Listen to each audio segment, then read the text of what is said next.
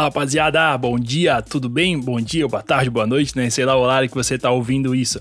Mas é, cara, eu tô falando, cara, esse é o centésimo, quinquagésimo nono, 159 episódios já gravados e postados aqui para vocês. Que alegria, né, cara? Quase todo dia aí tem um, um episódio novo, então é, é, bastante satisfatório aqui ver a galera é, se beneficiando, assim, do, do, do, do que a gente traz aqui para vocês, né? Então esse compiladão aí de perguntas e respostas e, e tudo mais organizadinho aqui para que você possa é, memorizar bem né, esse, esse conteúdo e pegar a manha, pegar o gingado ali da, da banca que faz a prova, né? Então hoje, pessoal, a gente vai falar sobre direito administrativo, beleza? Antes de começar o nosso bate-papo, já quero anunciar aqui para vocês que o nosso curso de direito civil, ele vai ser postado na quarta-feira, beleza? Então ali provavelmente na quarta-feira já está disponível, são mais de 10 horas de aula, pessoal, com muita, muita, muita tese para você se preparar tanto para a primeira quanto para a segunda fase, tá? O preço ridiculamente barato, hoje está R$ 39,90 esse, esse, esse curso, então já compra, já garante ele para primeiro dar uma força para nós aqui, né? Isso é bastante importante. E segundo aí para que você possa é, é, é, bacana você se beneficiar do método que a gente utilizou, né? Então isso certamente vai te ajudar bastante. Então tem lá o já vai já tem disponível o curso de penal e o curso de trabalho e vai ter na sequência aí o curso de civil, tá certo? Se você não segue a gente ainda lá no Instagram, cola lá, segue a gente, tem bastante coisa bacana e interessante para você lá pelo Instagram também, tá joia? E se você não nos segue aqui no onde você escuta o, o, podcast, pô, dá essa moral aí, segue a gente também, que isso é bem importante para carregar esse, esse conteúdo para mais pessoas, tá joia? Então vamos aí para o nosso episódio, vamos lá. Direito administrativo, questão número 1, um, tá? Luiz Fernando, servidor público estável, pertence aos quadros de uma fundação pública federal inconformado com a pena de demissão que lhe foi aplicada, ajuizou ação judicial visando a invalidação da decisão administrativa que determinou a perda do seu cargo público. A decisão acolheu a pretensão de Luiz Fernando e invalidou a penalidade disciplinar de demissão. Diante da situação hipotética narrada, Luiz Fernando deverá ser: letra A. Deverá ser reintegrado ao cargo anteriormente ocupado ou no resultante de sua transformação, com ressarcimento de todas as vantagens. Tá, tá certo, beleza, pessoal? Artigo 28 e 41 da, da Lei 8.112, tá? Então, o 28 diz: a reintegração é a reinvestidura uh, do servidor estável no cargo anteriormente ocupado ou no cargo resultante de sua transformação, quando invalidada a sua demissão por decisão administrativa ou judicial com ressarcimento de todas as vantagens. E o artigo 41, parágrafo 2 diz que, invalidada por sentença judicial, a demissão do servidor será ele é reintegrado e o eventual ocupante da vaga, se estável, reconduzido ao cargo de origem sem direito à indenização, aproveitando aproveitado em outro cargo ou posto em disponibilidade com remuneração proporcional ao tempo de serviço. Letra B aproveitado no cargo, é, Luiz Fernando, né? Deverá ser aproveitado no cargo anteriormente ocupado ou em outro cargo de vencimentos e responsabilidades compatíveis com o anterior, sem ressarcimento das vantagens. Tá errada, tá? Letra C, readaptado, também está errado, né? Porque a readaptação se dá em função da limitação da capacidade física ou mental.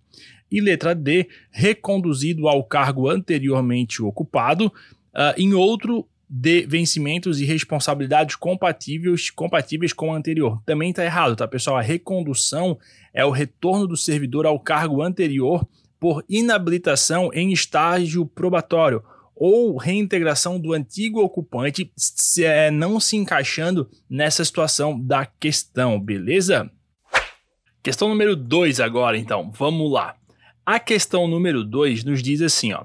Joana Dark, beneficiária de pensão por morte deixada por ex-fiscal de rendas, falecida em 5 de 1 de 99, ajuizou ação ordinária em face da União, alegando que determinado aumento remuneratório genérico concedido aos fiscais de renda em atividade não lhe teria sido repassado. Assim, isso teria violado a regra constitucional da paridade remuneratória entre ativos, inativos e pensionistas.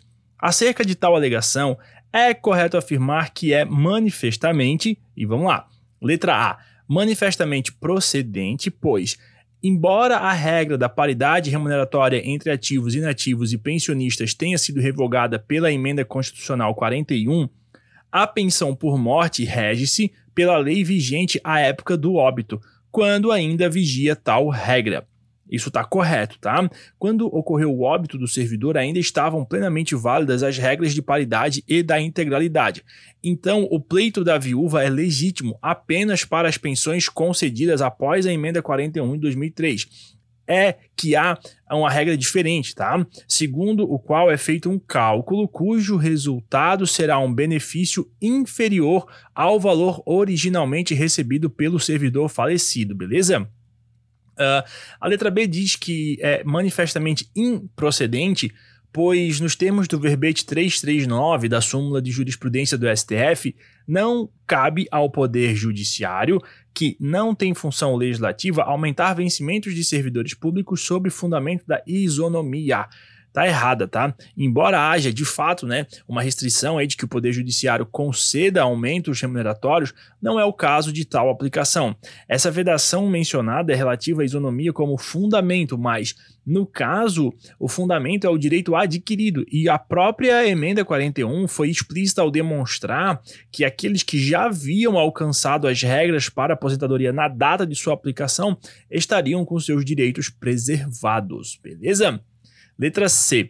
Improcedente, né? Pois a regra de paridade remuneratória entre ativos, inativos e pensionistas foi revogada pela emenda 41. Então tá errado, né? Então é pelo contrário, ela faz toda a diferença aí a data, tá, pessoal? É porque essa, essa, essa questão é tratada como direito adquirido, não foi revogada, tá? E a letra D é manifestamente procedente, pois a Constituição garante o reajustamento da, da pensão por morte dos benefícios para preservar em caráter permanente o valor real conforme critérios estabelecidos em lei. Aqui está errada porque a regra de reajuste para a preservação de, do valor real ela foi implantada justamente após, ter, após ser retirado o direito à paridade. Ou seja, se não há é, se não haverá mais paridade com os vencimentos de quem está nativa, então ao menos haverá garantia de reajustes periódicos que preservem aí o valor real do que for percebido, beleza? Questão número 3.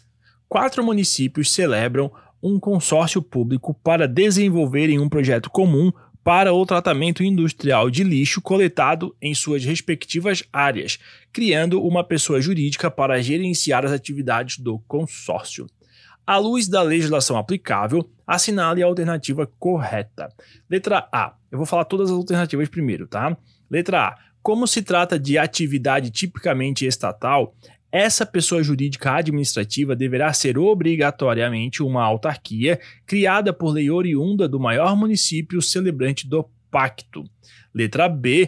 O ordenamento jurídico brasileiro admite, no caso, tanto a criação de uma pessoa jurídica de direito público, que seria chamada associação pública, quanto de direito privado. Letra C. O ordenamento jurídico brasileiro não admite a criação de uma entidade desse tipo, pois as pessoas jurídicas integrantes da administração indireta são apenas as indicadas no artigo 5 do Decreto-Lei 200 de 67. E a letra D diz que a pessoa jurídica oriunda de um consórcio público não poderá ser em hipótese alguma, uma pessoa jurídica de direito privado, pois não é admitido pela legislação aplicável. Galera, é o seguinte: consórcio público, o que, que é isso, né? O consórcio público é uma pessoa jurídica criada por lei com a finalidade de executar a gestão associada dos serviços públicos onde os entes consorciados, que podem ser a União, os estados, o Distrito Federal e os municípios, no todo ou em parte, destinarão pessoal e bens essenciais à execução dos serviços transferidos, tá? Aí o artigo 6 da Lei 11.107 diz que nos é, diz né, que nos termos do qual né, o consórcio público pode adquirir personalidade jurídica em quais situações? Olha só, então a primeira, na, pode adquirir personalidade jurídica de direito público no caso de constituir associação pública, mediante a vigência das leis de, de ratificação do protocolo de intenções, tá? Ou pode adquirir personalidade jurídica de direito privado mediante atendimento dos requisitos da legislação civil. Aí, nessa última hipótese, também é obrigado a realizar licitação e contratação do pessoal é regido pela CLT, tá certo? Então a correta é a letra B, onde o ordenamento jurídico brasileiro admite tanto a criação de uma pessoa jurídica de direito público, que é a chamada associação pública, quanto de direito privado, tá bom? Vamos aí agora para a questão número 4. Vamos lá. A questão número 4 diz assim, ó. Uh, a ambulância do Corpo de Bombeiros envolveu-se em um acidente de trânsito com um automóvel dirigido por particular que trafegava na mão contrária de direção. No acidente, o motorista do automóvel sofreu grave lesão, comprometendo a mobilidade de um dos membros superiores. Neste caso, é correto afirmar que, letra A, existe responsabilidade objetiva do Estado em decorrência da prática de ato ilícito, pois há nexo causal entre o dano sofrido pelo particular e a conduta do agente público. Letra B. Não haverá o dever de indenizar se ficar configurada a culpa exclusiva da vítima que dirigia na contramão, excluindo a responsabilidade do Estado. Letra C. Não se cogita de responsabilidade objetiva do Estado porque não houve a chamada culpa ou falha do serviço. E de todo modo, a indenização do particular, se cabível, ficaria restrita aos danos morais, pois o Estado não responde por danos morais. Hum. Letra D. Está plenamente caracterizada a responsabilidade civil do Estado, que se fundamenta pela teoria do risco integral. Rapaziada, para resolvermos essa questão, precisamos lembrar da teoria do risco administrativo, que afasta a responsabilidade do Estado nos casos de exclusão do nexo causal, uh, fato exclusivo da vítima ou de terceiro, caso fortuito ou força maior. Ou seja, o Estado não deu causa a esse dano, tá? E inexistirá a relação de causa e efeito entre a atividade e o dano. Na situação da questão, está evidenciada a culpa exclusiva do particular. Então a gente elimina aí as assertivas A e D. A alternativa C também está incorreta, né? Porque a matéria de responsabilidade objetiva do Estado, que seriam condutas comissivas, não se verifica a culpa ou falha do serviço. Além disso, o Estado responde não só por danos materiais, respondendo também por danos morais e estéticos, tá? Então, o correto é a letra B, uh, por reconhecer ali a excludente da, da responsabilidade estatal, beleza? Então, diz que a letra B diz que não, haver, não haverá o dever de indenizar se config, ficar configurada culpa exclusiva da vítima, que dirigia na contramão, excluindo a responsabilidade do Estado. Essa foi a questão número 5. A questão número 5 diz o seguinte: olha só.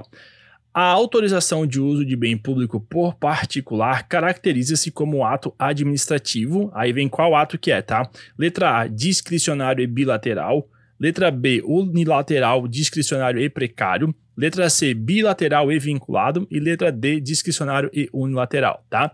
A pergunta é: a autorização de uso de bem público por particular caracteriza-se como ato administrativo? Vamos lá. A autorização, pessoal, a autorização é um ato administrativo por meio do qual a administração pública possibilita ao particular a realização de alguma atividade de predominante interesse deste ou a utilização de um bem público, tá? Então é ato unilateral, discricionário, precário e sem licitação, interesse, interesse predominantemente privado, tá certo? Por isso a correta é a letra B, tá certo? Unilateral, discricionário e precário para atender interesse predominantemente particular. Então é isso aí, pessoal. Muito obrigado pela tua audiência, por nos acompanhar até o final deste episódio. Um grande abraço e até mais. Tchau, tchau.